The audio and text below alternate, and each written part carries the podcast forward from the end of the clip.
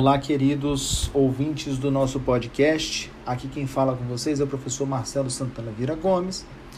E no nosso podcast dessa semana, eu resolvi trazer uma discussão um tanto quanto importante e necessária, que se refere à necessidade de urbanidade e tratamento respeitoso entre profissionais do direito na advocacia, entre os profissionais do direito de uma forma geral seja com o promotor, o juiz ou com, mesmas, com as partes que estão ali envolvidas. E por que este tema escolhido para essa semana? Nós tivemos é, o caso recente, divulgado pelos meios de comunicação, que foi a respeito de um advogado específico que utilizou de certos subterfúgios, certas estratégias de argumentação, é, um tanto quanto ofensivas com o objetivo de defender o seu cliente. Nós precisamos de entender o seguinte, meus caros. É, o processo ele foi criado para ele ter um fim, para ele ao final ter a entrega da tutela jurisdicional. E isso independe de nós estarmos falando de um processo civil ou de um processo criminal ou do que for. O que nós queremos é que uma vez ajuizada a ação, esse processo tramite até o final através da prestação jurisdicional e que ao final a tutela jurisdicional seja entregue a quem de direito. O que ocorre é o seguinte: nós temos é, no direito, e aqui eu digo no direito processual, mas que seus reflexos ocorrem é, para toda a esfera do nosso ordenamento jurídico, nós temos a necessidade, gente, de respeitar a ritualística nós temos direitos e deveres dentro da esfera processual. Por que, que eu digo isso para vocês? O Código de Processo Civil ele é bem claro ao dizer que é vedado às partes e aos seus procuradores, artigo 78. É vedado às partes e seus procuradores, aos juízes, aos membros do Ministério Público e a qualquer pessoa que participe do processo empregar expressões ofensivas nos escritos apresentados. Parágrafo 1. Quando, quando expressões ou condutas ofensivas forem manifestadas oral ou presencialmente, o juiz advertirá o ofensor de que não as deve usar ou repetir, sob pena de lhe ser caçada a palavra. E o parágrafo 2 ainda nos diz: de ofício ou requerimento ofendido, o juiz pode determinar as, que as expressões ofensivas sejam riscadas e, a requerimento do ofendido, determinar a expedição de certidão com inteiro teor das expressões ofensivas e colocará à disposição da parte interessada.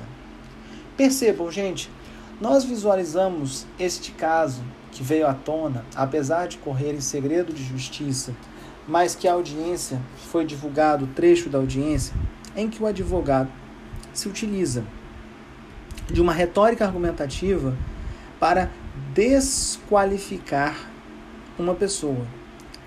Ele se utiliza de fotografias postadas em redes sociais ou na rede mundial de computadores de uma forma geral, argumentando que isso seria uma forma de demonstrar que a pessoa X, Y ou Z ela não seria uma pessoa apta a estar questionando qualquer coisa.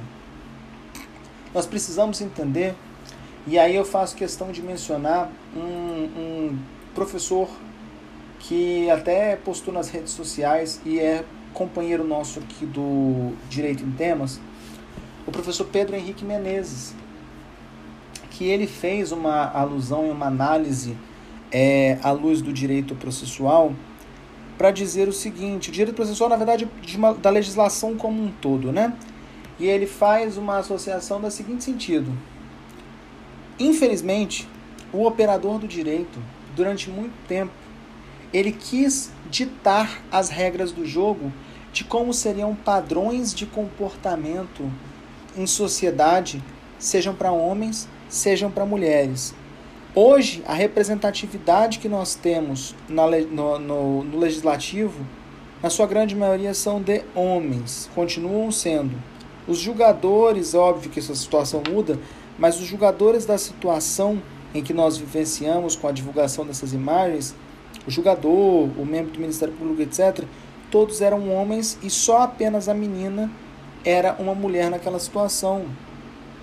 E nós precisamos entender então que a cultura, o formato como foi feito aquela, é, aquele ataque por parte do advogado, ele por todo, com toda certeza, deveria ter sido de imediato reprimido pelos atos que estava praticando. Ele deveria ter, o advogado que estava mostrando aquelas imagens, praticamente que considerando que uma pessoa, uma menina naquele estilo, com aquele tipo de fotografia, com aquele tipo de comportamento, não mereceria respeito por parte da sociedade. Ora, gente, primeiro que fotografia não quer dizer absolutamente nada. Em segundo lugar, é, o Estado, Brasil, né, ele tem que entender que não se pode interferir na vida privada de ninguém, não se pode interferir nessa autonomia a este ponto de querer ditar comportamentos. Desta forma, nós temos que o advogado que praticou este ato de utilizar dessas imagens, ele viola com o dever de não tratar com expressões ofensivas, ele tratou com, expressões ofensivas a própria parte contrária. Da mesma forma, vejam, o próprio Estatuto da Ordem dos Advogados diz a respeito da ética do advogado. Olha o que o artigo 31 do Estatuto da Ordem dos Advogados diz: o advogado deve proceder de forma que o torne merecedor de respeito e que contribua para o prestígio da classe e da advocacia. É, e olha o 32: o advogado é responsável pelos atos que no exercício profissional praticar com dolo ou com culpa. Gente, vamos parar para pensar. Um profissional que utiliza-se a qualquer custo de expressões jocosas ou injuriosas em detrimento de uma pessoa com o objetivo de ofendê-la, ele jamais está é, é, tratando com respeito e contribuindo para o prestígio da classe da advocacia. Da mesma forma, este advogado, ele, ele tem que ser responsabilizado de alguma forma, ou mesmo que seja feita a apuração. Acho que nem só a responsabilização, porque na verdade foi um ato grave, mas a apuração dos fatos. Porque neste caso específico, gente, a situação ela é absurdamente séria.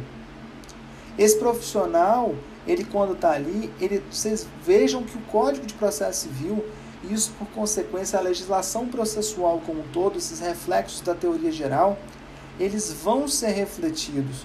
Não basta o que o artigo 77 do Código de Processo Civil diz, que são deveres das partes, falar, não faltar com a verdade, não formular pretensão quando destituída de fundamento, não produzir provas, cumprir a exatidão das decisões judiciais, declinar o endereço onde vai receber as intimações, está no 77 do Código de Processo Civil.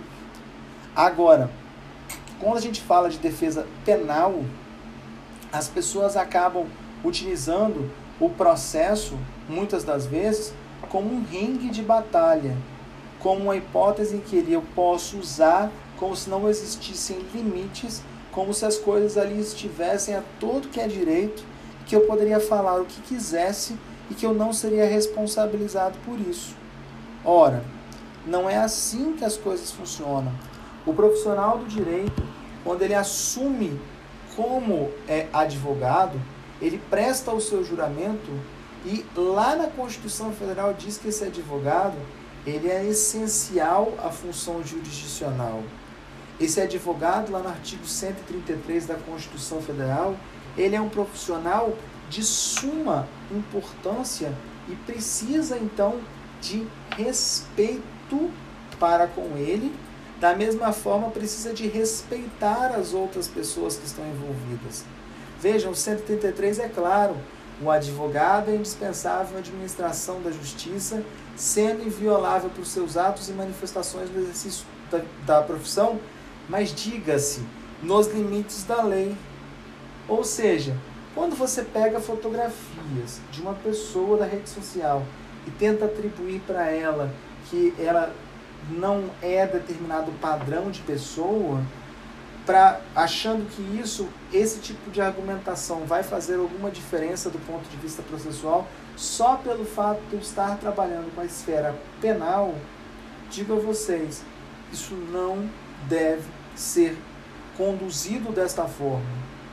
Aqui a minha discussão envolve o que está no Código de Processo Civil, mas ela não desnatura todo o cenário que precisa ser transferido a todos os profissionais do direito, a necessidade de respeito desses profissionais.